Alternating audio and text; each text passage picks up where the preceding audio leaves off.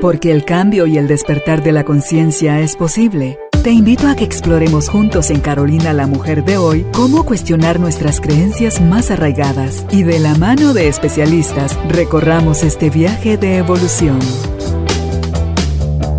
Bienvenidos. Tribu de Almas Conscientes, bienvenidos nuevamente al estudio de Carolina la Mujer de hoy. Más que felices de tener hoy como invitado a Julio Zelaya, escritor, conferencista, consultor, y está hoy con nosotros para hablar sobre el tema prepararnos para amar. Sí, así como usted lo escucha, ¿cómo es eso que nosotros nacimos amor, somos amor? Esa es nuestra esencia y nos tengamos que preparar para ello. Entérese del por qué y del cómo hacerlo. Bienvenidos, bienvenidas, empezamos. Hola Julio, bienvenido al estudio. Qué alegre tenerte acá. En principio te felicito, me encanta este nuevo hogar para tus programas. Gracias. Me encanta y siempre feliz de estar contigo. Gracias. Sí, desde el este año ya habíamos coincidido, creo. Sí, pero, solo por Zoom. solo por Zoom. Por Zoom. qué, bueno. Qué lujo tenerte acá. En persona. Sí, sí, la verdad que sí. Como decía hace un momentito, Julio, esto del prepararnos para amar puede sonar controversial cuando en esencia somos amor. Y sin duda, mira, a mí lo hablábamos fuera de, micrófonos, que todos mis libros han venido de alguna pregunta que me intriga. Y me llamaba la atención de ver al principio, antes que me tocara a mí, ver entre mis círculos profesionales muchas personas diciéndome, mira, me estoy divorciando, estoy pasando por esto. Y en eso yo mismo enfrentar por un proceso y me hacía la pregunta, qué está cambiando en el mundo. Si bien ahora tenemos más acceso a información, nos preparamos más, ¿por qué está creciendo tanto la tasa de divorcios y la gente que te cuenta, mira, ya no aguanto convivir con la persona con la que con la que le juré amor para siempre. Entonces, me empecé a hacer la pregunta, ¿qué estaba pasando? Y me di cuenta que tal cual muchos de los, de los retos de la humanidad no estamos preparados y había mucho desconocimiento, desde personas que, me decían, mira, una frase que a mí me encantó, que resonó mucho conmigo, que me decían, mira, yo estudié más para sacar mi licencia que para prepararme para ser un esposo o ser un padre, y eso me impactó profundamente. Y tuve que reconocer que yo también había pasado por lo mismo había pasado por diversos programas de, universidad para otras cosas, pero no para las grandes decisiones de la vida. ¿Cómo te preparas para ser un padre, una madre o, un esposo o esposa? ¿Cómo te preparas para eso? Y, eso creo que de ahí viene la motivación de, de por qué pensar sobre estos temas. Definitivamente, y como hablamos también fuera de micrófonos, tú decías algo, ¿cómo uno tiene una buena familia y cómo uno tiene una buena relación. Creen que es un golpe de suerte, que te sacaste la lotería, que pacto con alguien has de tener, pero no, yo creo que esto del amor es como, como se, también se le antepuso, se creía que el opuesto al amor era el odio. Y no, el opuesto al amor en esta dualidad es el miedo. Entonces, ¿cómo el miedo ejerce tanta presión o tanto efecto en el individuo a la hora de relacionarse consigo mismo y no digamos, porque de ahí nace el cómo se va a relacionar con los demás. Entonces, el miedo nos conecta con la carencia, con el no ser suficiente, con algo tengo que tener, algo tengo que hacer, algo tengo que conocer para poderle dar al, si fuera un dardo, para poder dar en el blanco, ¿verdad? En, el centro. Y yo creo que tú, cuando hablabas del, miedo me hiciste recordar de, Marie Curie, una de las mm. científicas más importantes del mundo, y ella decía que la ciencia es tal cual entrar a un cuarto oscuro, en donde si no hay luz, uno siente miedo, porque dice, ¿qué habrá allí en ese cuarto oscuro? Y creo que el miedo muchas veces es ese desconocimiento. No nos conocemos nosotros mismos a profundidad. Y cuando estamos en una relación, se, esos miedos se vuelven a, luz de, a, flor de piel. Y tú estarás de acuerdo conmigo que muchas personas dicen, pero Cuando yo estaba solo no veía esto, pero ahora que estoy con mi pareja pareciera que descubrí estas cosas en mí mismo. Y cuando tú ves cómo funciona el ser humano, es como si tuviéramos diferentes versiones de software en nuestro cerebro que se activan con ciertos momentos, con ciertas situaciones. Y por lo tanto, tu conocimiento de ti mismo, de ti misma, no es el mismo cuando estás solo a cuando ya estás en una relación comprometida o cuando tienes hijos, o cuando ya los hijos se van de casa, que empezamos a ver que la vida tiene esas etapas muy marcadas y lo que nos da miedo en una etapa puede no ser lo mismo que en otra. No nos conocemos en esa profundidad. Y por otro lado, los programas educativos, si tú vas al colegio, a la universidad, no te enseñan a hacerte las preguntas difíciles, sino a hacer como normalizarnos a lo que los demás están haciendo.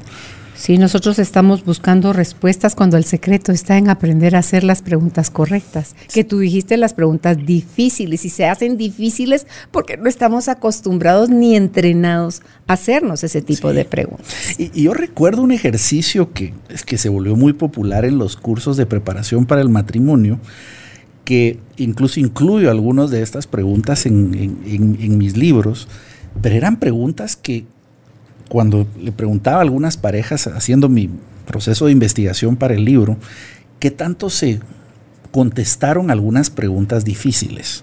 Decía, no, a ver, es que estas, estas, preguntas mejor no. Y, y, te voy a dar ejemplos, ejemplos básicos. Si nosotros vemos cuál es la causal de la mayoría de divorcios, son dos, básicamente. Y el 80% se reducen a temas sexuales o a temas de dinero. Nada más. El resto tienen que ver con temas de comunicación y de convivencia y la familia extendida, etc.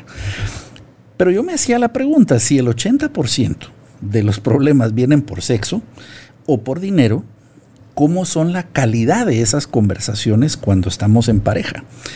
Y muchas parejas me decían, las hay. exactamente, me decían, no, de ese tema no hay que hablar, porque ahí nos vamos a pelear. Entonces, hasta el, manejo de las finanzas, o, qué pasa si hay una infidelidad, qué pasa si hay, y una infidelidad no, no me estoy refiriendo a, venir y, realmente irse con alguien más.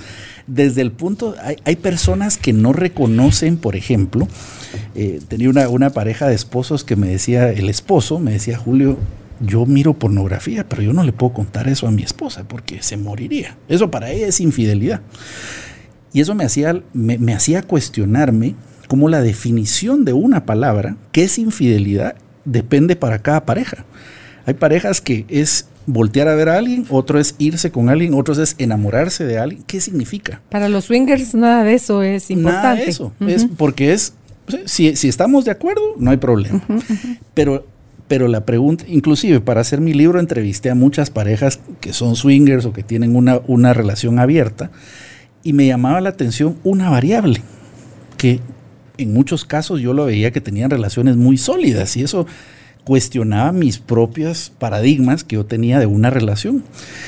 Y ellos me decían, mira, te voy a decir una cosa que nosotros tenemos que muchas parejas tradicionales, después yo cuestionaba qué es tradicional, depende cada quien cómo lo defina, es que tenemos comunicación brutalmente transparente. ese es, el secreto. Y ese es el secreto.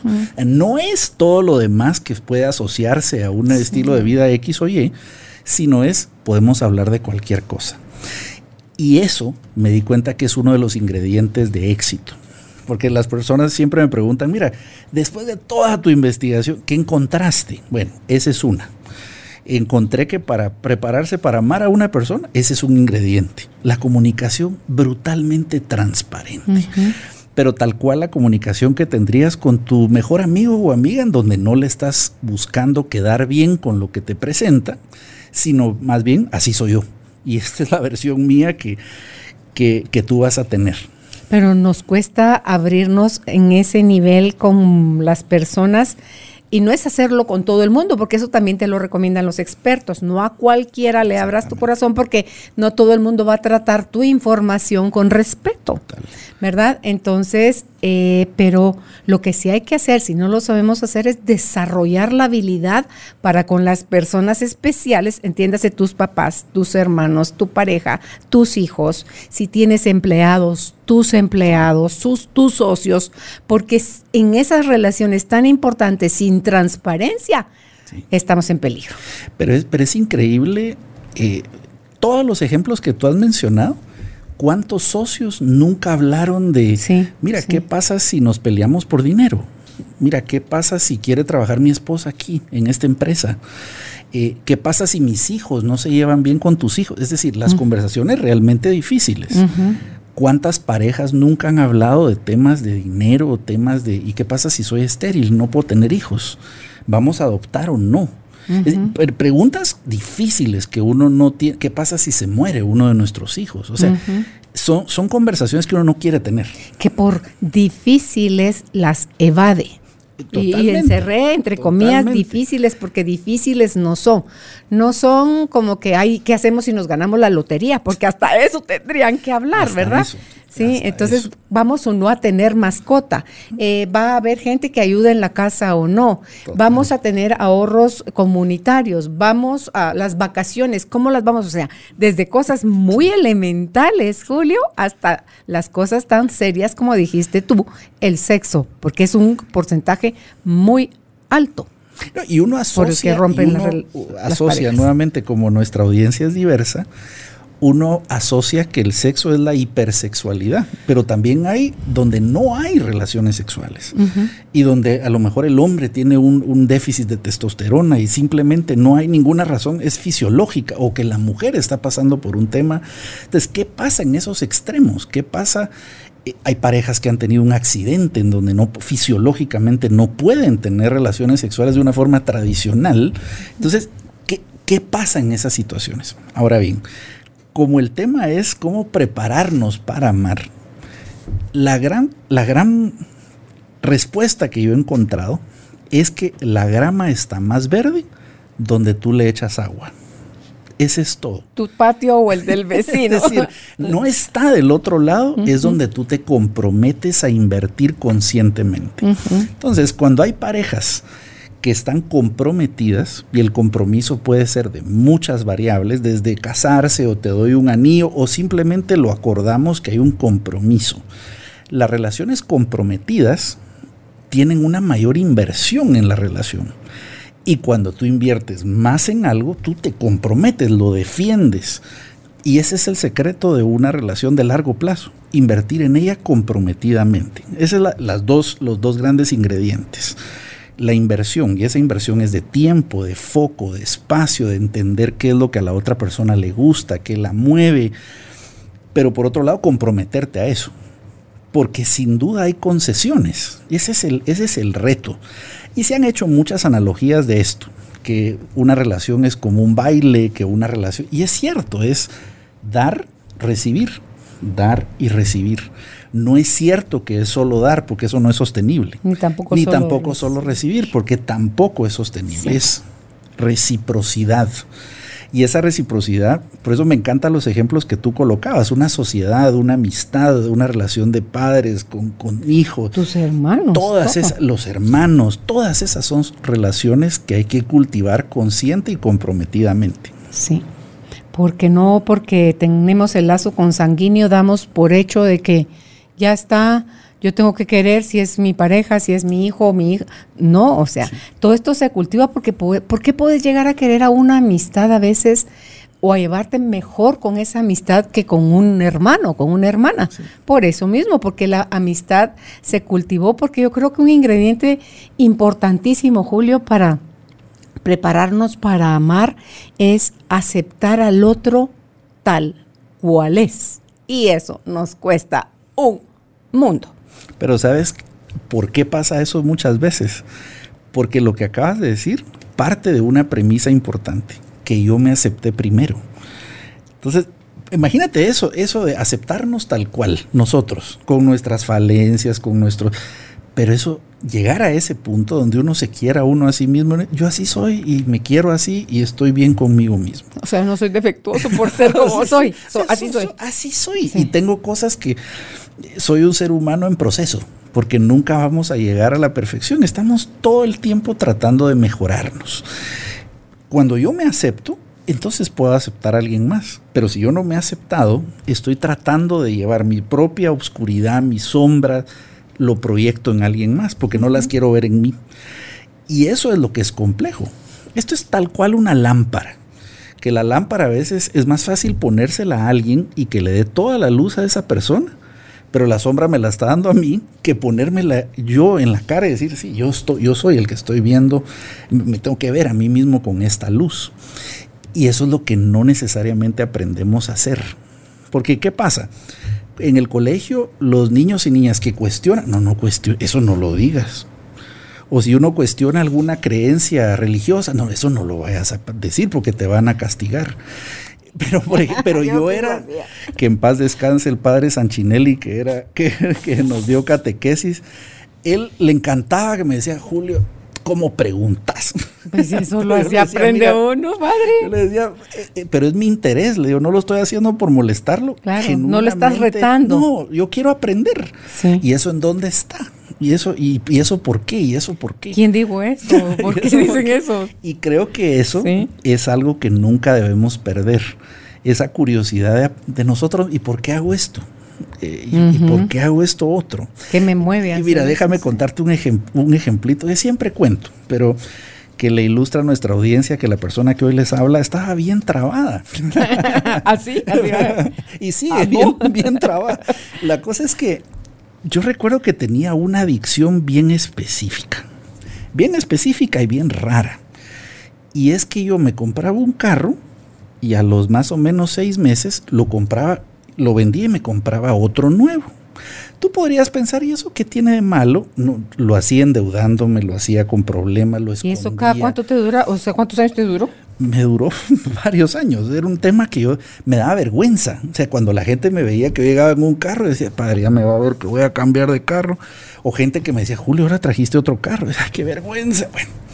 Y yo genuinamente no lo hacía porque me viera en el carro. No lo, porque la gente rápido me decía, Julio, pero qué inseguridad será la que estás tratando de corregir. Yo le decía, no, a mí me en general me gustan los carros, pero no se lo enseño a nadie, no lo ando publicando, es como un secreto mío. Y pasé por mucho tiempo, te soy y me entraba como esa compulsión de ya esto ya no me va, necesito comprar algo nuevo. Recuerdo en una ocasión en un curso que estábamos haciendo desarrollo de liderazgo, la persona como preguntas de rompehielo dicen, ¿cuál es el primer momento que tú recuerdas con tu papá? Y yo, ah, fácil. Mi papá una vez se compró un carro y me ah. puso en las piernas y yo vi el logo y manejé. Y yo tengo mucho tiempo de no ver a mi papá. Y me pongo a llorar y le arruiné el curso, por supuesto, porque no esperaba esa reacción. Y me, me pongo, pero ahí me cayó el 20. Yo dije, Era un yo no estoy comprando, a tu papá. yo no estoy comprando un carro. Yo estoy reviviendo una memoria y lo que estoy comprando es la memoria. del haber vivido. Y obviamente, ¿qué revivía esa memoria? El, volver a comprar otra cosa. Entonces, esa profundidad, pero obviamente cuando lo vi, se acabó el comportamiento. Ahí se rompió el hechizo. Se rompió. Entonces era, Julio te cura, pero imagínate, te mi querida Carolina, un par de vendedores hasta me dijeron, Julio, yo no le puedo vender un carro, mire que, me da pena con usted. Para que un vendedor te diga ya no le vendo. ya no me, es porque hay un problema. Pero este ejemplo que, les cuento es para ilustrar que el ser humano es más profundo de lo que parece porque yo soy una persona que le gusta hacer introspección y yo pensaba, yo decía, pero ¿por qué hago esto? No entiendo por qué hago esto. Y ese es el tipo de cosas que tenemos que ponerle atención. Yo le diría a nuestra audiencia, ¿qué es eso que tú dices, pero ¿por qué batallo contra esto? eso puede ser el peso, puede ser las compras, puede ser temas sexuales, puede ser... ¿Cuál es el tema con el que yo batallo? Porque ahí siempre hay algo que uno está tratando de resolver. Y yo recuerdo que yo tengo una excelente relación con mi papá, pero en ese momento yo me había alejado de mi papá. Y ahí me acerqué a mi papá y le digo, mira, fíjate que yo tal cosa y me haces falta y tenemos que convivir más. Listo no te imaginas la satisfacción emocional y todo que me dio volverme a conectar con mi papá. pero es algo que yo lo había metido y socialmente era más aceptable decir, yo me cambio de carros, porque eso te da como una gratificación que la gente piensa ha de tener poder económico, porque si se cambia de carro, seguro le está yendo bien. Yo tenía esa gratificación, pero escondía la verdadera razón de por qué lo hacía. Sí, porque nomás sacas tu carro de la agencia y ya se depreció. el peor de los negocios. ya estaba otra vez el, carro en la agencia. peor de los negocios. Entonces, interesante. Pero, ¿qué le quiero decir a nuestra audiencia? Nosotros tenemos las respuestas, pero no siempre nos hacemos las preguntas adecuadas, como tú decías al inicio. Sí. Porque mi pregunta pudo haber sido, ¿cómo paro de hacer esto? En lugar de, ¿por qué hago esto? qué es lo que en realidad estoy comprando, qué es lo que en realidad estoy haciendo. Y te vas a dar cuenta que cualquier decisión tiene que ver con eso. ¿Por qué escojo la pareja que escojo? Está sustentada por una emoción. ¿Por qué? ¿Cuál es esa emoción? Sí. Y, nuevamente, como, el, como la parte emocional es más fuerte en el cerebro que la racional, las historias que nos damos es para justificar la emoción. No es al revés. Que nosotros decimos, pero ¿por qué esto me emociona? Y ya lo empiezo a racionalizar y empiezo a darme una narrativa. Porque yo me tú no te imaginas las conversaciones que yo tenía conmigo mismo. Julio, tú te mereces esto, cómo trabajas. Y además es un tu gusto, pero yo me lo digo con los helados continuamente. de verdad que sí. sí. Ah, sí, pero los helados. sí, sí, sí. Eso no lo vas a quitar. Es eso es como te justificas, porque si no le metes toda esa narrativa, entonces vas a sentir culpa. Y la culpa es tan fea que nadie se la quiere echar. Entonces, por eso es que inventamos tantas historias, Julio, en torno a lo que estamos viviendo, estamos observando o experimentando, porque estamos, mucho lo actuamos en automático. Entonces, ahí no hay preguntas. Ahí queremos respuestas y que creemos que todo está afuera, que yo no tengo nada que, así como niño chiquito, así como, yo no sé, ¿verdad? No, sí sabemos. Y en cuanto al amor, Julio, algo que usamos y creo que califica para la pareja, para tus papás, para todo, con la métrica que utilizamos para medir el amor es el tiempo, hablando específicamente de pareja. Ay, vivieron solo tres meses casados, diciendo, Dios santo, ¿qué les pasó? No es lo mismo decir, tienen 30 años de casados, ¿va? Entonces, decís tú, ok, si esa es la métrica, vamos a caer en el error de fracasó o triunfó en su relación marital.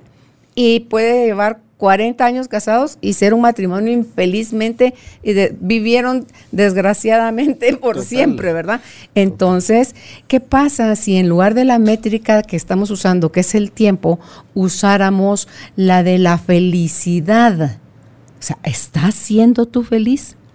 ¿Está tu compañía haciendo feliz al otro, porque no es que te toque hacer feliz al otro, pero si tu presencia hace feliz al otro, yo creo que ahí puedes decir que ahí hay éxito en una relación. Escuché una, una historia que creo que ilustra perfectamente lo que dices. En una ocasión una persona llega a un pueblo en donde empieza a ver lo que parecen ser lápidas y decía, Juan vivió seis años. María vivió siete años. Y empezó y se dio cuenta que nadie pasaba de los siete años. decía, pero qué cosa tan horrible que esto es un cementerio de niños. Y alguien dice, no, eso no es así, sino que nosotros tenemos una tradición que cuando una persona cumple 15 años, empieza a documentar su vida y le damos un cuaderno en donde documenta cuánto duró su felicidad, cuánto duró su primer beso. Dice, una semana, una hora, un minuto, y empezamos a documentar ese tiempo. Porque nosotros creemos que la vida que realmente vale la pena es la sumatoria de los momentos donde hemos sido felices. Exacto. Y creo que esa sumatoria es de lo que se podría tratar nuestra relación en pareja. Pero la pregunta es no solo la nuestra, sino la de nuestra pareja. Porque a veces podemos ser felices nosotros y la otra persona es la persona más miserable del mundo. Porque resulta que hay dadores, hay tomadores en las relaciones y hay igualadores. Hay los tres grandes tipos. Los dadores son las personas que se gozan dando. Dan y dan y dan, pero en muchas ocasiones esas personas se mueren de hambre por darte de comer. Y se les acaba todo lo que tienen. Tú ves personas que eran amorosísimas y en eso las ves, pues ya lo di todo, ya no tengo nada que dar. Están las personas que son tomadores. Y a los tomadores les encanta estar con un dador. El tomador es casi que ya no tenés para darme, ahí nos vemos. no te, yo voy a tomar todo lo que pueda. Y luego están los igualadores, que son esos de te doy, pero ¿qué me vas a dar tú a cambio? Es el, el quid pro quo. Todos podemos, si hacemos una introspección, cuál de esos tres somos nosotros. Pero ¿de qué se trata una relación? Que podamos sumar momentos de felicidad para nosotros y para la persona que nos está confiando su vida. Porque podemos filosofar de cualquier cosa, pero hay una en la que estaremos de acuerdo, que lo único que no se recupera es la vida que tú le inviertes a alguien, porque ese es tiempo. Y el tiempo en esta tierra, ese sí es finito. Pero ahí es donde te estás donando a ti. Estás dando lo más valioso que claro, Y eso es el amor. O sea, más que dar, suplir sexo, tú di qué, viajes, no.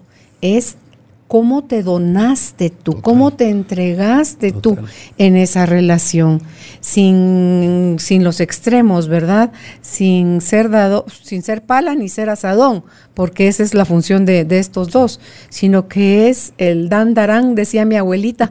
O sea, es como dicen las campanas, hija, dandarán, dandarán, o sea que va de un, de un extremo al otro.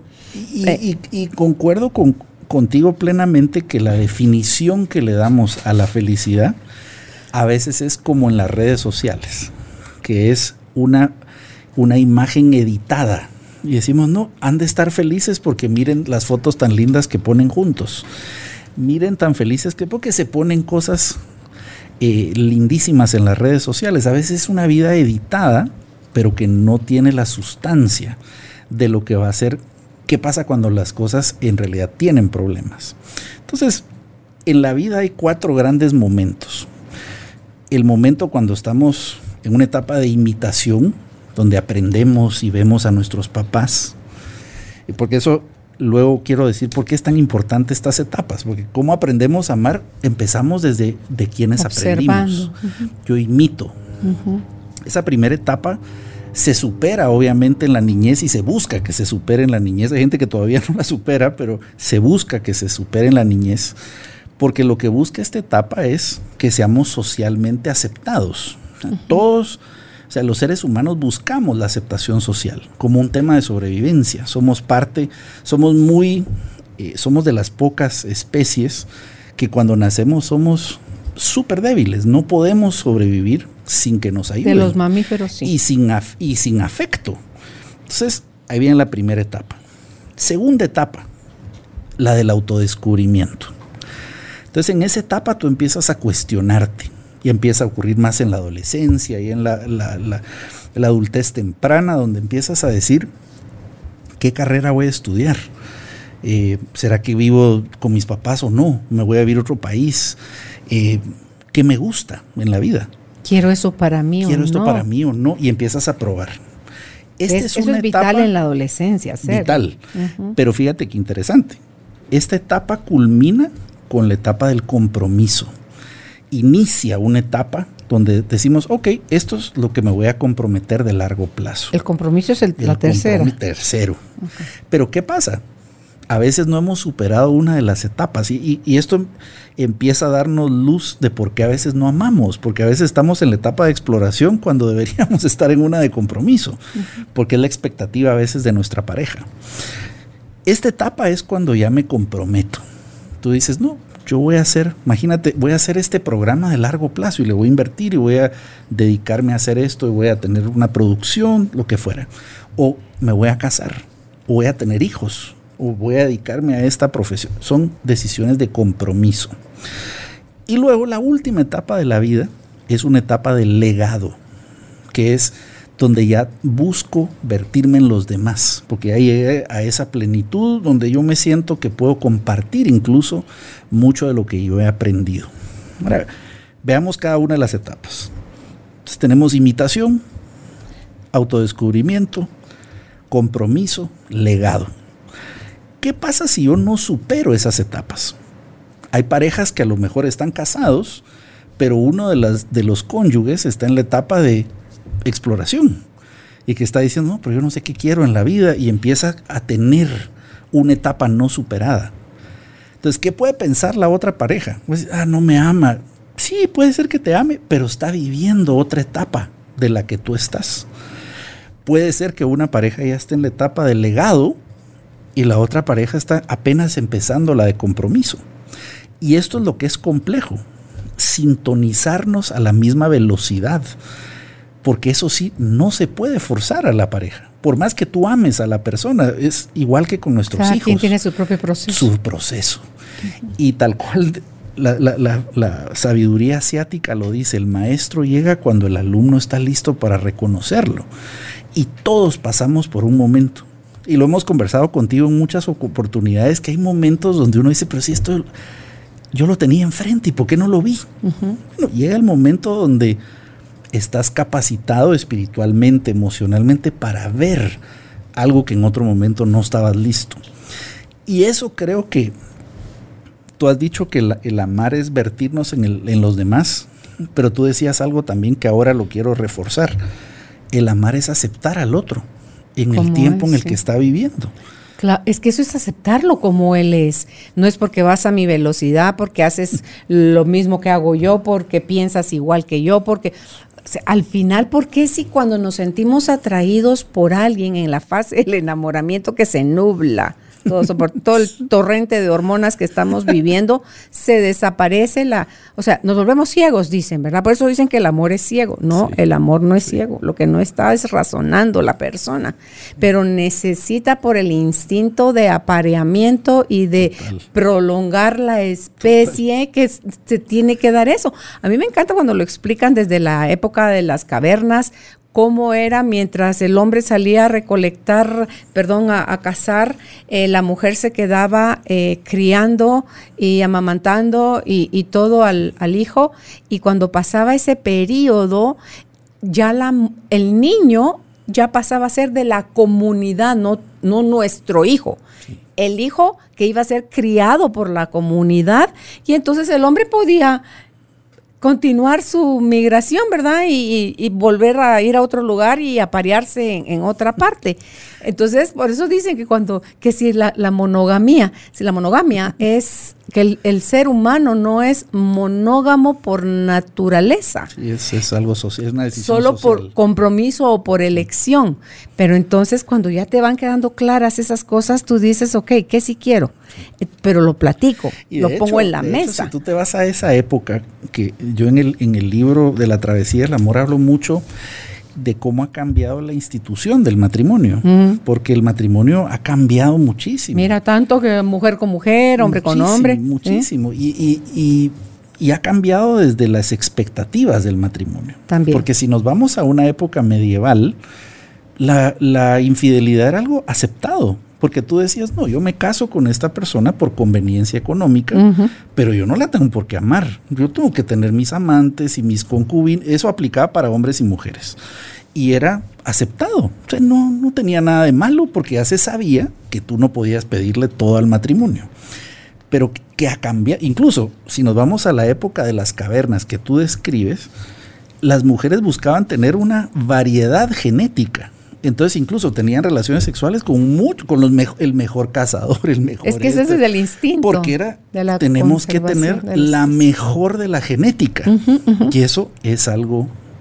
Y fíjate, es tan, es tan profundo el ser humano que incluso cuando uno besa a alguien y hay intercambio de saliva, hay intercambio de material genético para ver si somos compatibles en nuestro genoma. Uh -huh. y, y, ahora es la gente dice, no, ¿eso cómo va sí, a ser? Sí, sí, sí ahora uno puede mandar una muestra de saliva y te dice de dónde tú eres y todas ajá, tus ajá. enfermedades. Lo que antes costaba miles de dólares, hoy cuesta 69 dólares hacerte un examen de ese tipo. Uh -huh. eh, yo lo, acabo de hacer con mi familia y me pareció tan increíble que con un poquito de saliva todo lo que nos salió. Sí. Pero nos damos cuenta que ha cambiado mucho. Y esa institución del matrimonio hoy se le pide mucho más. Porque tú escuchas ahora a las parejas que se quieren casar y dicen, no, yo quiero a la persona que me dé aventura, pero que me dé seguridad. Que sea un gran amante, pero que también sea mi mejor amigo que sea un excelente proveedor, que me dé estabilidad económica, pero también que podamos vivir tal cual no tuviéramos nada que nos preocupara. Entonces, es una expectativa fuertísima, que tú esperas cosas que son opuestas y las quieres al mismo tiempo. Entonces, quiero todo a la vez.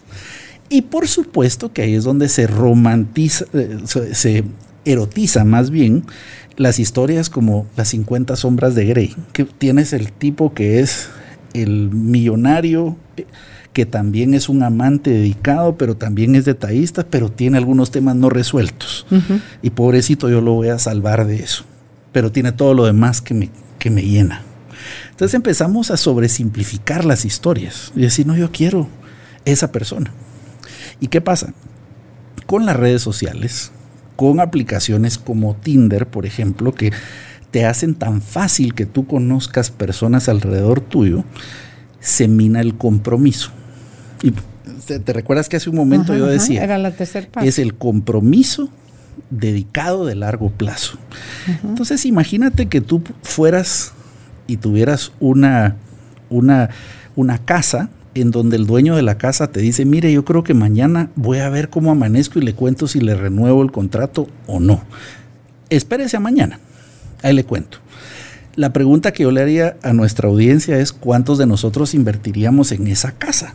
No pintarías nada porque dices, no, yo mañana, yo no estoy si mañana voy a estar aquí.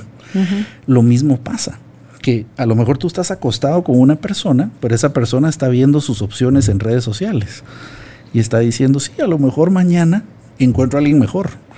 Entonces, esa es la presión que tenemos. ¿Qué es lo que suele suceder cuando acaba la fase del enamoramiento, cuando no hay compromiso? O sea, no pasan a madurar un amor, sino que pasan a, se acabó el encanto y la verdad que aquello que me parecía fenomenal de tu parte, mm, no, ya. Y, de hecho tú, tú tienes razón, la parte biológica. Es increíble porque la primera etapa, tú bien lo decías, su objetivo es procrear mm. y por lo tanto es prolongar, la especie. es prolongar la especie. ¿Qué pasa? Aumentan los caballeros la testosterona, la dopamina. Entonces la dopamina, cuando la dopamina fluye en el cerebro, uno siente que la vida es de colores. Uno dice, mi querida Tuti Furlan, tu, tu, libro es la dopamina. Pero vivir a colores significa eso y entonces, mayor testosterona, más dopamina, y como se besan y demás, la mujer también se siente eufórica y demás. Y obviamente hay mayor deseo sexual, hay, la dopamina hace que uno se sienta más feliz. Entonces uno dice, esta es la persona. Aquí, aquí está todo. Todo el defecto no lo ves. no hay. No lo ves. En efecto, cuando hay una carga tan fuerte de dopamina, la parte, la neocorteza, que es la parte racional del cerebro, no está tan activa. Entonces eso de que el amor es ciego es cierto, porque nubla el raciocinio. Y uno empieza a decir, no, fíjate que tiene sus defectitos, pero ahí va a cambiar, ahí vas a ver. Mm, mm. y en eso empieza la segunda etapa, que es la del compromiso, pero esa es más de la oxitocina. Entonces esa, ¿cuál es el objetivo? Si lo vemos biológicamente, es si ya tuvimos un bebé, es que pueda llevarse a un término donde esté seguro que eso ocurre más o menos a los 10 años. Entonces tenés tres años más o menos del periodo inicial de euforia, siete años de más, más compromiso. ¿Qué llama la atención? Estadísticamente, ¿dónde crees que hay mayor cantidad de divorcios? A los, no es la crisis de los siete años. De los siete a los diez años. Sí. Porque entonces empiezan a, pero ya no me siento tan como antes. ¿Qué será? Entonces, ¿qué pasa? Muchas de las infidelidades, ¿dónde crees que ocurren? En ese periodo. Ahí o cuando estás en la crisis de la mediana edad eh, también. Porque también hay un tema hormonal. Entonces, es un tema que si uno lo conoce, uno puede decir, ok, me tengo que poner las pilas porque esto nos puede pasar. Y hay parejas que encuentran, mira, voy a contar un, ejemplo sin, contar los, detalles, pero una pareja me decía, mira, yo siento que ya no hay nada entre nosotros. Y, ah, ok, ¿están dispuestos a hacer algo para, para, para ver qué pasa? No, es imposible, no lo vamos a lograr. Ok, dame un fin de semana. ¿Les parece hacer un experimento? No pierden nada. Los dos, como esto no va a pasar, les, bueno, les toca dar unas instrucciones a cada uno de ustedes en lo, en lo privado y solo díganme que lo van a hacer. Bueno. A cada uno por su lado. Por separado. Entonces le digo a ella, bueno, a ti, necesito que por favor te compres un vestido un poco más corto de lo que usas. Eh, quiero que sea algo provocativo. Y trata de usar zapatos abiertos. Eh, sexy. Sexy. tienes que mostrar piel.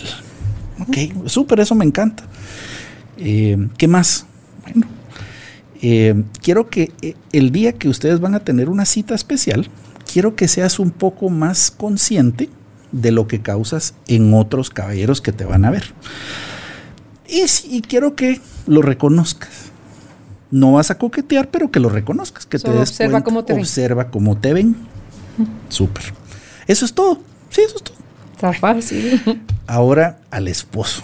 le digo, mira, ahora tú solo te pido que organices una, una cita especial, arréglate ese día, tu esposa se va a arreglar y salgan a un lugar donde hayan más personas. En ese tiempo no estábamos en el tiempo de pandemia, entonces trata que vayan a una disco o algo. Y quiero que observes lo que provoca tu esposa. Nada más. Eso es todo. Eso es todo. Bueno. Me llaman el lunes diciéndome, Julio, que nos hiciste. Luna de Hemos pasado de luna de miel. Pero, ¿qué es lo que pasó? Este caballero dejó de ver a la mamá de sus hijos y regresó a ver a la mujer.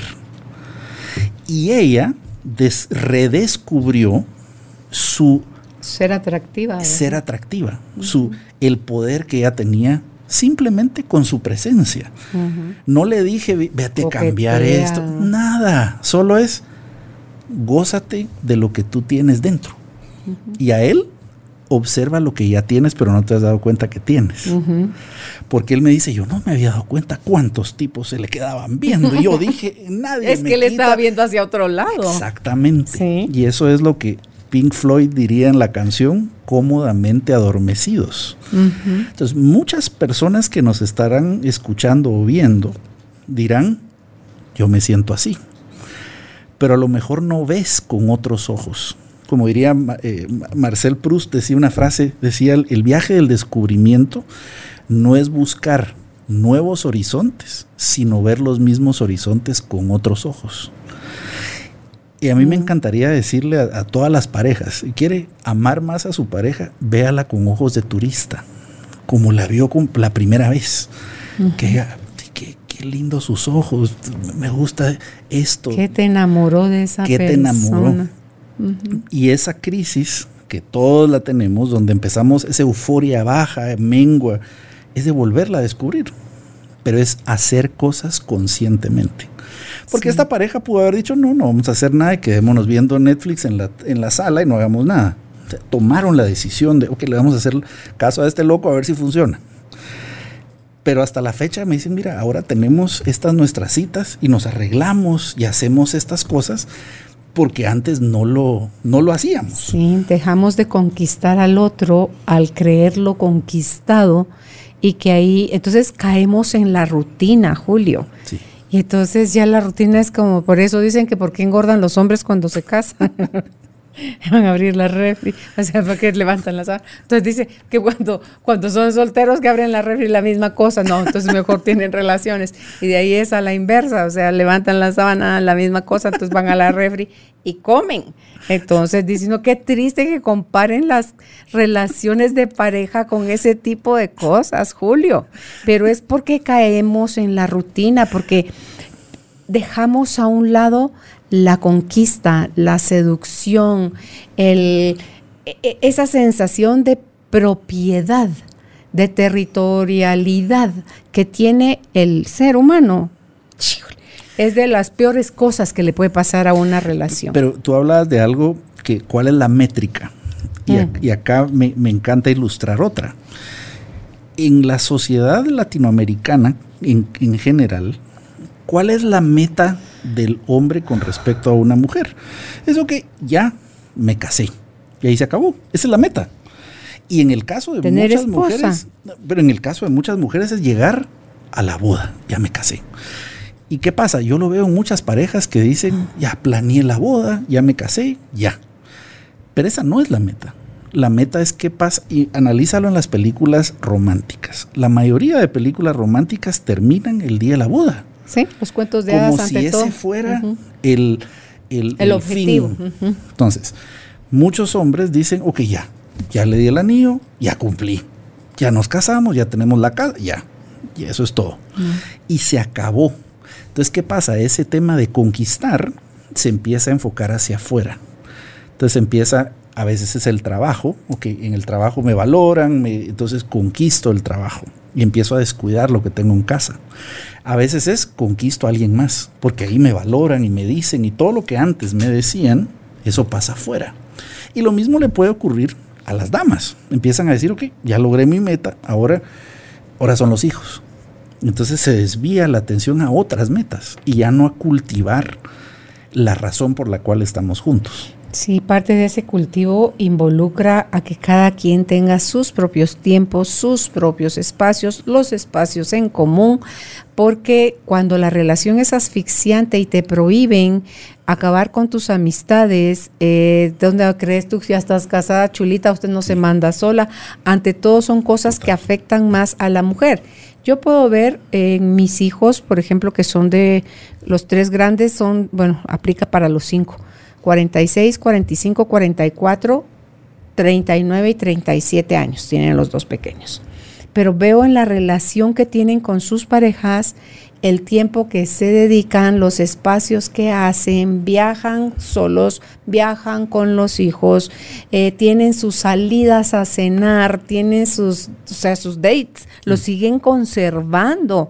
Julio, ¿por qué? Porque no es y vivieron felices por siempre. Y me encanta verlo en mis hijos que lo tienen aplicado, porque lo vieron en Álvaro y en mí hacer eso también. Entonces, mentira que las, el, amor se mantiene, con el amor no basta, Julio. Hay un montón de cosas que tienes que cuidar, porque si de verdad valoras lo que tienes, no esperes, diría mi nieta que le dio COVID, ahí el que dijo que nadie sabe, el que valora hasta lo que tienes, sabía que iba a dar COVID algún día en la vida, dice, hasta que lo he perdido, porque me dice, ya estoy recuperando mi olfato y mi gusto, entonces ya estoy recuperando la vida, me dice. Entonces, eh, esa es la cosa, Julio, cuando ya tú en tu territorialidad te crees dueño de esta persona, donde ya era para que fuera la mamá de mis hijos, ya tengo los hijos ahí con ella, ahora que los eduque, que los cuide, que cocine sabroso, que mantenga la casa bien.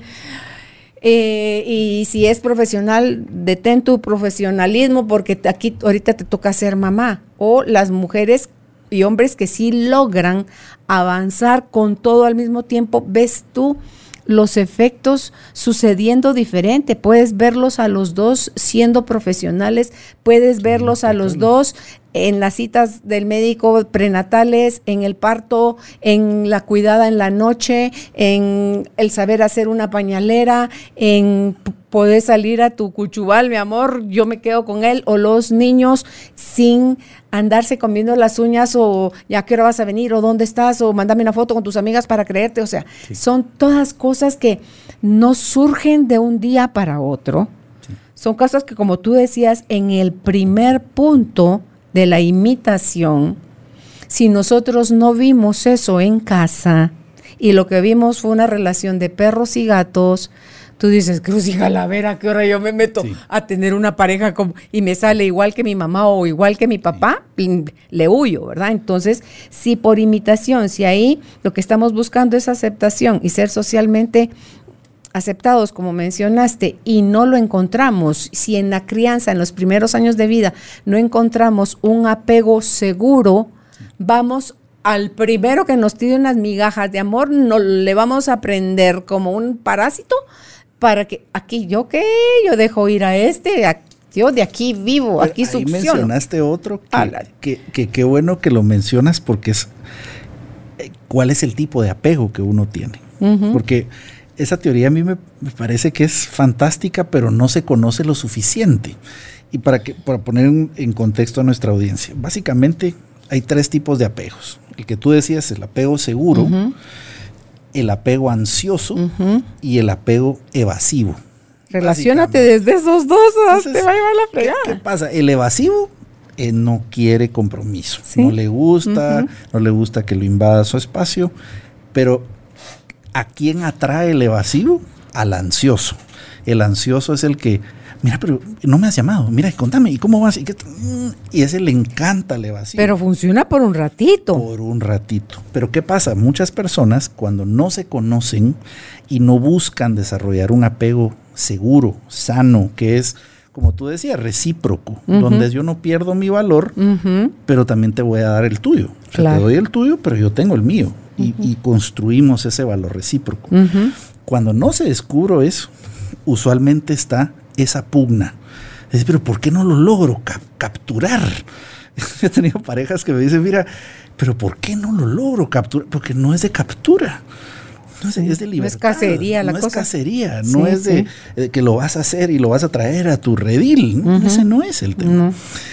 Pero nuevamente eso es conocernos. Porque en esa etapa de imitación, a veces estamos casados y cuando dijimos que nunca íbamos a ser como nuestros papás, nos convertimos en ellos. Mm. Y es algo inconsciente, porque esto es lo, que es retador, que no es consciente. Es inconsciente. Y por eso decía que es como un software que se activa bajo las condiciones correctas. y para detonar para crisis o para detonar para afianzar. Cualquiera de las dos cosas están ahí debajo de la mesa y va a salir dependiendo del botón que apaches. Y a mí me, si, yo les pudiera decir a nuestra audiencia cuáles creo que son los, porque los, los griegos lo decían y se, ve en la filosofía, los tres tipos de amor. Está el, compañerismo, o sea, que es el, el, amor. Que por cierto es agüita para ti si quieres ah, tomar. Muchas gracias. Entonces tenemos la amistad. Esa le podemos llamar que es de intimidad, también una intimidad emocional. Luego viene la parte pasión, ¿verdad? La, parte erótica, Donde el, eros. Y luego viene la parte del compromiso, el compromiso de largo plazo. Entonces, si, si vemos estos tres ingredientes, tú los puedes combinar. Hay personas que están comprometidas, que tienen relaciones sexuales, pero no pasan de, no tienen mayor amistad ni nada. ahí están. Sí, tiene que haber complicidad, ¿verdad? Hay otros que son amigos, y que tienen relaciones sexuales, pero que nunca hay compromiso. A la primera de cambios trueno. Ese, ese dice, ok, esos son los, los, los, famosos amigos con derechos, que tienen amigos, pero nunca hay compromiso. Y luego tú tienes personas que están comprometidas, que no tienen relaciones sexuales, pero viven con esa persona y son los, son los roommates, o sea, son parejas de esposos que son como roommates. ¿Qué es lo mágico? Donde existen las tres cosas, donde hay compromiso, donde hay pasión y donde hay amistad. Y eso es lo que se cultiva. Porque seguramente nuestra audiencia dice, bueno, si yo analizo mi pareja, a lo mejor estoy bien en esta, pero a lo mejor no en esta. ¿Cuál es la que te falta? Porque esto es algo que yo puedo trabajar conscientemente en decir, necesito cultivar más el compromiso. ¿Qué es lo que le da seguridad a mi pareja? a lo mejor es la parte sexual. Y la parte sexual se aprende también y uno pregunta y qué te gusta y, y puedo hasta hacer talleres y lo que fuera. ¿Cómo cultivo la amistad? ¿Qué tanto tenemos conversaciones poderosas, tiempos a solas, donde podemos reírnos, donde podemos descubrir eso que nos hace quienes somos? Sí. Pero sí creo que todos podemos aprender a amar. Eso sí, soy un fiel creyente en eso. Y, ser auténticos en nuestro estilo, en nuestro modelaje de, del amor que queremos dar, que va a empezar, como ya lo hablamos, en el que te das tú a ti mismo y luego estás dispuesto en generosidad a donarte tú a la otra persona en, en, la relación. Y si la métrica no va a ser el tiempo que dura una relación para saber si tuvo éxito o fracasó, no es el tiempo, sino que es la felicidad. De la felicidad hazte cargo tú. Tú hazte cargo de tu felicidad, yo me hago cargo de mi felicidad y juntos estemos dispuestos a compartir ese camino por recorrer cada uno haciéndose cargo de su felicidad. Entonces, ese ya es un amor maduro, que es, hablando de madurez en el amor, también es algo que va a pasar cuando hay compromiso, el amor va pasando por diferentes etapas, porque Malaya, yo tengo, yo voy a cumplir ahorita en septiembre 47 años de casada. Yo me casé de 15, Álvaro de 18. Mentira que mi relación con él de ahorita es de igual que en septiembre de 1974. No, pero para nada. O sea, ahí había exceso de hormonas y había un montón de cosas que prevalecen en la adolescencia, Julio, pero que conforme vas madurando tú en edad y en relación, la relación se va tornando en cosas que van abarcando cosas más allá que el sexo. O sea, ahí hay proyecto, ahí hay camaradería, ahí hay complicidad, ahí hay... Em, ganas de que sucedan muchas cosas juntas, que, las lleguen uno a vivir juntos. Hay un ejercicio de Mario Guerra, que él es un psicólogo mexicano, terapeuta, que dice eh, trabajar en pareja y es cada uno con su cuadernito, con su hojita o con su como sea y su lapicero. Y entonces tú anotas por tu parte qué cosas te, te hacen feliz que yo haga, que te producen a ti felicidad. Y por mi parte yo hago lo mío. ¿Qué me produce felicidad de ti? Entonces después consiste en que se cambie en la hoja. Ah, entonces te das un vistazo. Ok, ahora enuméralas del 1 al 10 en orden de importancia. Entonces si te vuelves a entregar la hoja. Entonces tú decís, la 1 es eso. Ay, no te puedo creer, yo esa la hubiera puesto en la décima, ¿verdad? Entonces, ese tipo de actividades, Julio, que es sirven para actualizar tu relación de pareja. Porque esto deberíamos de hacerlo cada tres o cada seis meses, dice Yosa Handy, que ella es sexóloga, psicóloga. Entonces, porque el asumir es algo que se nos da bonito y barato. Entonces, no, es en esas actualizaciones que hacemos en nuestras conversaciones, en esa cita donde nos vamos a ir a tomar una copa de vino, una cena, un cafecito, lo que sea, vamos a tener ese espacio para nosotros y nos vamos a ver a los ojos y nos vamos a decir desde gracias por todo lo bonito que hemos vivido en este trimestre, en este semestre, o me siento de esta forma cuando pasa esto y esto y esto y esto y me gustaría, entonces haces tu planteamiento, haces tu petición, te pueden decir que sí, te pueden decir que no, te pueden aceptar unas cosas, otras no, pero eh, es, es que eso es lo que nos diferencia de los animales, Julio, el que podemos comunicarnos. Y tú lo mencionaste desde el principio como el punto uno, es hablar de cualquier tema con comunicación transparente.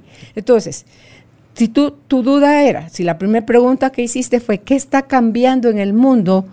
Es, ¿te diste cuenta que no hablábamos con transparencia? Sin duda, un mundo de apariencias. Ok, la segunda dijiste que el amor estaba donde te comprometes genuinamente en tiempo, foco, espacio, que le gusta, que mueve al otro y que estoy dispuesto. Porque cuando tú sabes que lo que tú haces le genera felicidad al otro, ahí ya, ya eres feliz. A mí Álvaro me dijo un día, Carolina, si algún día tú no quieres estar conmigo, va a bastar con que me lo digas así ni siquiera me tenés que dar una justificación. Yo agarraré mis tres trapos y me voy.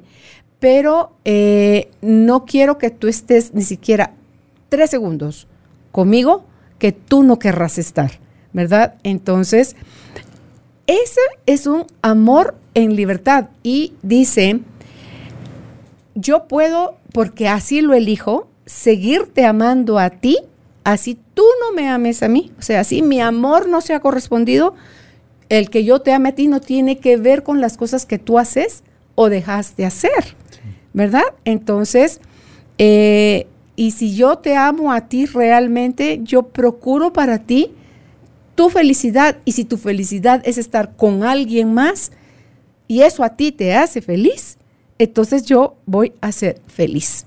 Entonces tú decís, ah, ¿Cuándo nos enseñaron a amar así, Julio? No, no y, esa, pregunta que tú me hacías, estamos en una época de la obsolescencia programada, donde, ok, el teléfono ya va a cambiar en dos meses porque ya viene el otro evento, porque esto ya hay que cambiarlo, porque esto ya no funciona.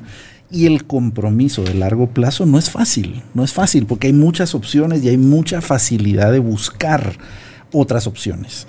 Y ese es el desafío que tenemos que ver, de decir, sí, hay más opciones, pero te escojo a ti. Y ahí hay una decisión. Tú decías, soy dueño de mi felicidad, sí, pero hago algo al respecto. Claro, compartes cuando ya no le pones al otro la responsabilidad que te haga feliz. Lo estás liberando, Julio. Porque tú te pueden poner la, la mesa, te la ponen servida. Y eso es que... Eh, eh, eh, o sea, y entonces, pues, no es porque no había nada en la mesa, es porque no se te antojó nada de lo que estaba ahí. Entonces, dependía, tu hambre depende de que hubiera o no algo en la mesa. No, depende que no se te antojó nada de eso. Entonces, eso es hablando de comida, pero hablando de felicidad, lo que sea que nos pasa en una relación de pareja, tú eliges como fregados quieres reaccionar ante lo que está pasando. Ahora, Tú, tú me, gustaría que repitieras cómo empezaste nuestro programa, porque tú decías de almas despiertas. Pues sí, tribu de almas conscientes. Conscientes, despiertas. y eso, sí. eso es lo primero, porque si tú no estás consciente, despierto, si tú no te conoces y estás consciente, hay cosas que a lo mejor no te van a satisfacer y tú no sabes por qué. Hay personas que, que tienen parejas extraordinarias, pero parecieran no saciarles. Y la pregunta es, ¿por qué? ¿Qué hay eso que no has, que, no has encontrado en ti mismo? Y tú lo ves ahora, hay, hay muchas, a veces me dicen, mira, mira esa serie, ¿qué pensás de esas? Y me, y me hacen ver, y digo, sí, tiene, tiene ciertas cosas interesantes. Yo veía una que se llama Sexo Vida, que muchas personas decían, mira, pero ¿qué pensás? Y era una, una, pareja de esposos que empiezan a tener como ella, sobre todo, aparentemente tenía un esposo perfecto, pero como que no les saciaba. Y, y la gran pregunta es, cuando leía los comentarios de redes sociales y demás, muchas personas se sentían identificadas con esa historia, que decían, no, tengo al esposo perfecto, pero quiero más, quiero otras cosas y quiero... Entonces, Ahí realmente sabrá uno qué quiere. Pero ese es el tema. Tú bien lo decías, no nos casamos con la misma persona que conocimos. Son diferentes versiones de una persona. Y es que vas madurando. Vas madurando, vas cambiando, van... Y, a veces en esas narrativas, en esas series, a veces se ve como un personaje que quiere cambiar y el otro no. ah, no, ahí sí como que Entonces empiezas a ver en las historias que podemos tomar decisiones. Pero parte de la premisa que tanto te conoces, que tanto te has... Porque hay, parejas que, me dicen, no, yo no podría hablar, yo no podría hacer eso, no, yo no ¿y por qué no? Es porque no se han autodescubierto, no se hacen esas preguntas, sus creencias no las revisan. yo cuando, cuando me preparaba para escribir este libro me fui a, entrevistar a John Gray, que escribió Los hombres son mm. de, de, Marte, las mujeres de Venus. Sí. Y había muchas parejas. Yo era el único que estaba como investigador en, un taller de parejas y demás. Y él es de las personas más transparentes que hablaban de cualquier cosa, ¿verdad? Y los temas sexuales. Y yo veía la expresión de las parejas. Y habían parejas que era un tabú que él dijera hay que vestirse provocativo, por ejemplo. Y Tú les veías otra que decía, mire, y usted, usted sabe, sabe hacer este tipo de cosas. Y las tú notabas aquel tema. Y otras parejas que decían, sí, nosotros, qué bueno que lo estás diciendo, nosotros eh, tratamos de conocernos. Y ahí es donde viene la premisa de las relaciones humanas. No terminarás de conocer nunca a tu pareja. Pero, tú a ti mismo. A ti mismo nunca te vas a dejar de conocer. Mm la persona con la que estás hoy no es con la que estarás mañana, porque todos cambian, si cambian todas las células de nuestro cuerpo, no va a cambiar nuestra personalidad, nuestras metas. Entonces, sí creo en el cambio, sí creo también que las personas pueden cambiar. Es que es lo único constante, es Pero- el cambio. ¿A qué estás dispuesto a vivir con? Es, eh, Claro, porque hay cosas que tú puedes decir, eso yo no lo acepto. no Ok. negociables, ¿Cuáles sí. son tus no negociables? Y esos, esos creo que sí tienes que tenerlos tú muy claramente. Sí. Si no sabes qué quieres, por lo menos empieza por saber qué no quieres, qué es, cuál yo, es tu por, no ejem- por ejemplo, te, te voy a decir uno de los míos. Yo decía, yo no puedo estar con alguien que no tenga un buen humor, porque yo soy bromista y yo le hago bromas a todo. Yo con una persona que se llene cuentos con, con las bromas, o que no le gusten los chistes, o que yo no puedo, porque yo sé que va a sufrir conmigo. Claro. y yo a voy a sufrir con esa persona. sí. Y, y- y- y recuerdo haber tenido una pareja que, mira, Dios- yo era otra persona. O sea, la gente me decía, Julio, pero tú no sos así. Tú no, tú, yo era súper ceremonioso. Cuando todo. andabas con esa persona. Sí, porque yo decía, Dios mío, no puedo decir esto, porque si no. Y un día esa persona me vio contando chistes y me dijo, ¿de dónde te sabes tantos chistes, Julio? Pero me lo dijo de una forma despectiva, como que yo estuviera no, diciéndole. Por "Voy a- amor de Dios, compórtate, niño, compórtate. voy a sacrificar algo ahí, no sé, no. me lo dijo de una forma súper, súper despectiva. ¿Cuáles son tus no negociables? Ese para mí es uno. Para Claro. mí, para mí el, el buen humor y la risa es parte de mi vida. Es que, ¿qué está haciendo uno con alguien ahí? Uy, ¿lo que te quedas haciendo? Pero hay gente que es feliz. así. Yo he visto, pues, porque cuando, cuando, cuando vi después a esta pareja con, con quien se quedó, el tal cual, uno para el otro, los dos son súper ceremoniosos, ahí no sé. Yo digo, bueno, son felices, pero, ese no soy yo. Sí. ¿Cuáles son los no negociables para cada uno de nosotros? Porque así como yo pude haber dicho eso, alguien pudo haber dicho, no, eso es irrelevante, yo estoy dispuesto a no vivir con eso. Y como dices tú, al principio, en esa comunicación transparente se debe de hablar. Te voy a poner un se ejemplo deben mío. sentar las bases. Yo soy alérgico al licor, imagínate eso. Lo descubrí rojo, reciente. rojo. me- me- me- Tenés me sangre muero, china, porque los muero. asiáticos tienen, tienen eso. muero. Y yo por mucho tiempo, yo, yo nunca he tomado, nunca, nunca, nunca, nunca. Y la gente me dice, pero ¿por qué no tomas? Y por... Yo decía, no sé, fíjate que no me gusta. Bueno, hasta que en un, en un bautizo de la maestría casi me muero. Que sin saberlo me tomé un licor y casi me muero. Y no sabían qué era. Y entonces, ah, soy alérgico. Ese era todo el tema. Pero te puedes imaginar, eso para mí, yo alguien que, por ejemplo, su vida gire alrededor del licor, yo no puedo estar con esa persona porque se va a aburrir conmigo. Si eso es, eso no me hace aburrido, no, No, me, pues para pero nada. el tema es, mira, si, si te- quieres ir a un bar a Por tomar, yo no puedo, no puedo, porque, porque yo no me disfruto ese entorno, me Claro. disfruto otras cosas. Claro. Pero ahí es donde viene. Yo soy transparente en esas cosas que digo, esto para mí no, no es tan importante, si lo es para ti, analiza esto. Entonces, hay algo que yo siempre menciono que es el engaño del cortejo, que es que cuando nos estamos conociendo te presento una versión que es la que tú quieres escuchar. Es por todas las hormonas.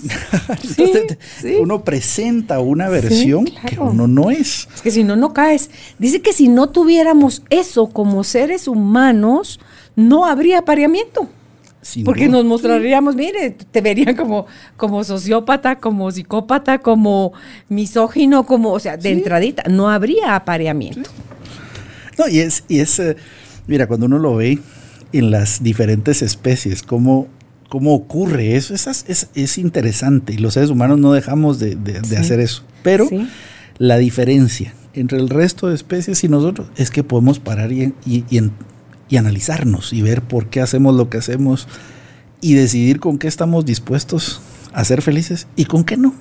Eso Sí. es todo. Sí. Y tal cual decía mi abuelo, que en paz descanse, la vida no es complicada. El que se la complica es uno. Es correcto. Uno es el que se complica la mayoría de las cosas. Fíjate, mi abuelo me decía tres cosas. Me decía eso, mira, la vida no es complicada, te la complicas vos. Dos, lo que hoy te preocupa, en unos años ya no te va a preocupar. Cierto. Así que Cierto. relax. Y lo tercero que me decía, te vas a arrepentir más de lo que no hiciste que de lo que hiciste. De tus errores, de tus metidas de no pata, te quedes no. con la duda. Es con lo, él me lo que decía, te no te quedes con la permiso". duda, porque te vas a quedar, te vas a arrepentir más. Y, y hay una. Sí, dice que en el hecho de muerte eso es de lo que más se arrepiente la gente. de todo lo ay, que no como dio no, dije, ay, como no hice. Ujú. Así que eso no estamos dando permiso a hacer cosas ilícitas. no, no, pero, pero, vivan plenamente. Totalmente, porque así vivamos 100 años o un poquito más, Julio, el tiempo pasa rapidísimo y luego tener que perder a la persona o la relación por tu ceguera, tu incapacidad, por tu orgullo, por tu porque cuántas parejas también terminan porque uno de los dos no quiso ceder y prefirió tener la razón que ser feliz.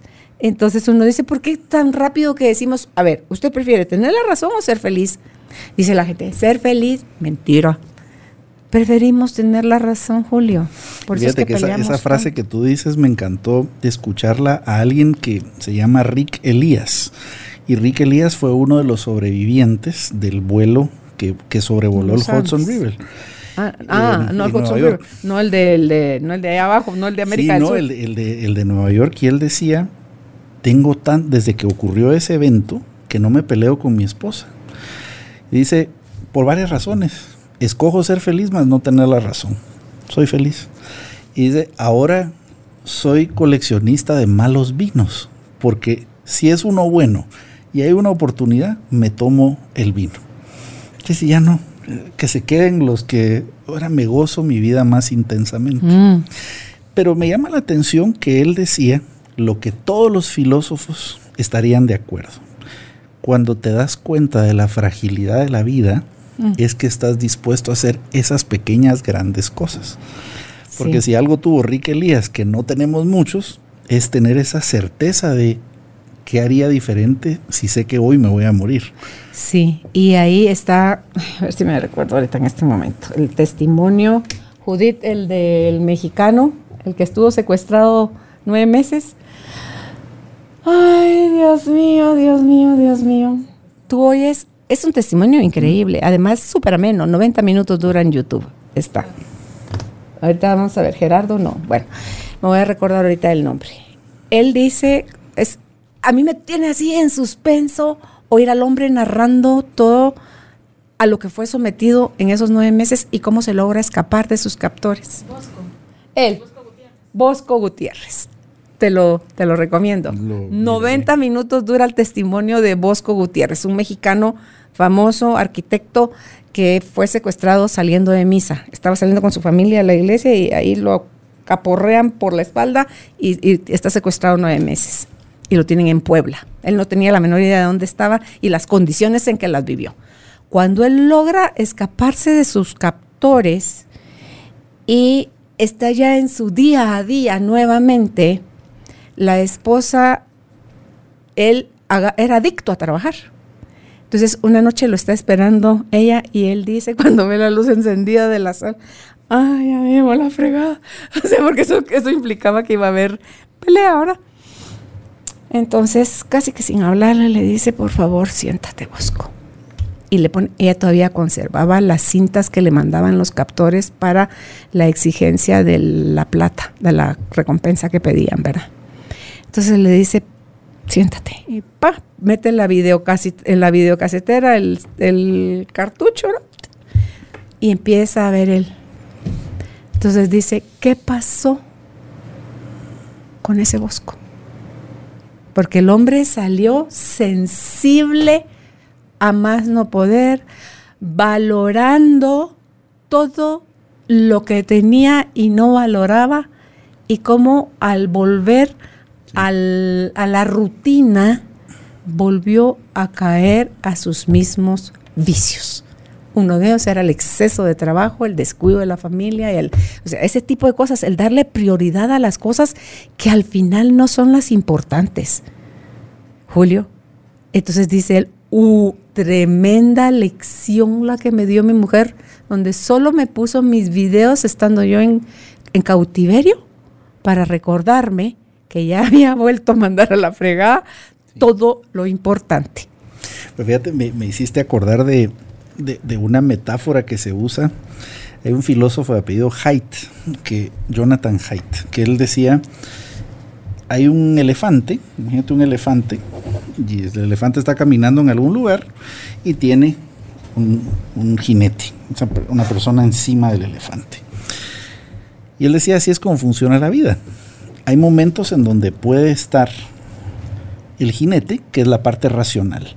Pero el jinete no controla al elefante. El elefante tiene una fuerza descomunal y eso representa nuestras emociones. Pero ni las emociones ni el jinete están por encima del entorno. Porque el elefante, si llega a una estructura que no es estable, no lo haces caminar por nada del mundo. De hecho, los elefantes los usaban para probar si un, si un puente iba a ser duradero, porque tienen la capacidad de saber si algo es estable o no. Entonces, haciendo esta, yo le preguntaría a nuestra audiencia, ¿cuál es el entorno en el que vivimos? Porque esta persona, si te das cuenta, la parte emocional y la parte racional regresó al entorno de siempre. Y el entorno de siempre le gana, le gana las emociones y le gana. Esto es la razón por la cual cuando se ha visto en, combatientes de guerra que en un entorno son drogadictos y regresan a otro y, dejan las drogas. Incluso fármacos que tienen dependencia fisiológica. El entorno lo es todo. Mm. Entonces, la gran pregunta es, ¿cuál es el entorno en el que yo estoy cultivando mi relación familiar? ¿Qué prioridad le das? ¿Cuál, es el entorno? Porque es, mira, tal cual esto que está acá. Si yo ando con uno de estos, con agua, yo voy a tomar más agua. Esto es un cambio en el entorno. Pero si yo en esto no lo tengo en mi casa y no hay agua, sino que hay bebidas gaseosas, ¿qué voy a tomar? Bebidas, gaseosas. O sea, el entorno. Y no es un tema de, no, es que me voy a proponer tomar Te gana lo otro. Te gana lo otro. Entonces el principio es, haz fácil lo que quieres ver más. Haz difícil lo que quieres ver menos. ¿Qué podemos hacer? Agendar semanalmente tiempo en pareja. Y esto te, lo dice alguien que lo acabo de vivir. Yo la, razón por la que la, entrevista la pude hacer hoy es porque yo tenía agendadas mis vacaciones hace un año. Eh, y la otra, la semana pasada no podía, ya lo sabía que no podía. Estabas de viaje. Agendo el tiempo con mi pareja, con mis hijos, conmigo, lo agendo. Te sonaría curioso, pero hay veces que quiero ver alguna mi serie de Netflix y lo agendo en un día, porque digo, ese es tiempo para mí. Pero es, eso es cambiar el entorno. Porque ¿qué pasa si yo mañana tuviera que tomar unas vacaciones? No, mañana tengo mi día complicadísimo. Pero es lo agendo. Entonces, ¿cómo hago ese tipo de cosas para hacerme fácil el tener ese tiempo con mi pareja? Hay parejas que, por ejemplo, llevan un diario de agradecimiento y me parece una práctica poderosísima. En sus mesas de noche tienen un cuaderno y tienen la disciplina de agregarse algo positivo que el otro hizo por y, y lo leen esporádicamente. Y me parecen prácticas tan simples, pero que cambian el entorno. Entonces, Te enfocan en lo que ya tienes. Hazte fácil lo, que quieres ver más. y, y, mira, hasta en el diseño de la casa. Yo, los espacios que tengo en mi casa fueron diseñados para fomentar el compartir, no el estar solos. Pero eso se hace por diseño. Eso te lo diría cualquier arquitecto que hasta los lugares que tienen más luz son los que la gente va a gravitar alrededor de ellos. Entonces, ¿cómo diseñas tu vida para que darte más de esos momentos de felicidad y de amor? Porque de eso se trata. Me encanta pues algo con específico que quieras agregar para cierre de, la charla de hoy, Julio, cómo prepararnos para amar. Pues yo les diría a nuestra audiencia, en principio, agradecerles que nos, que nos hayan visto, que nos hayan escuchado y sobre todo decirles que estas cosas no nos las enseñan, pero son lo más importante de la vida. El mundo necesita más personas despiertas que decidan amar, que decidan amarse y que seamos más un colectivo. Estamos pasando por un tiempo que reta a la humanidad, pero ¿qué es lo que más me preocupa? Que regresemos al entorno anterior. Cuando decimos, ya quiero regresar a la normalidad, yo quisiera que no regresáramos a todo lo que antes no valorábamos, no veíamos y que podamos valorar ahora lo que esta pequeña pausa nos está dando. Es correcto. Yo creo que eso de amarse o amarte nos va a llevar al amarnos si es que queremos hacer relaciones de largo plazo. ¿Dónde puede usted contactar a nuestro invitado Julio Zelaya? Es en su página de internet, juliocelaya.com, y en todas las redes sociales está como Julio Celaya. Y si aún no te has suscrito, te invitamos a que te suscribas en nuestra página carolinalamujerdehoy.com.gt. Hasta un próximo espacio. Gracias, Julio. Gracias a ti, Carolina. Gracias por ser parte de esta tribu de almas conscientes. Recuerda visitar nuestra página web carolinalamujerdehoy.com.gt para más información de estos temas y de nuestros invitados. Tenemos más programas, blog, libros, talleres, tienda en línea y material exclusivo para quienes se suscriban. Encuéntranos en redes sociales como Carolina la Mujer de Hoy.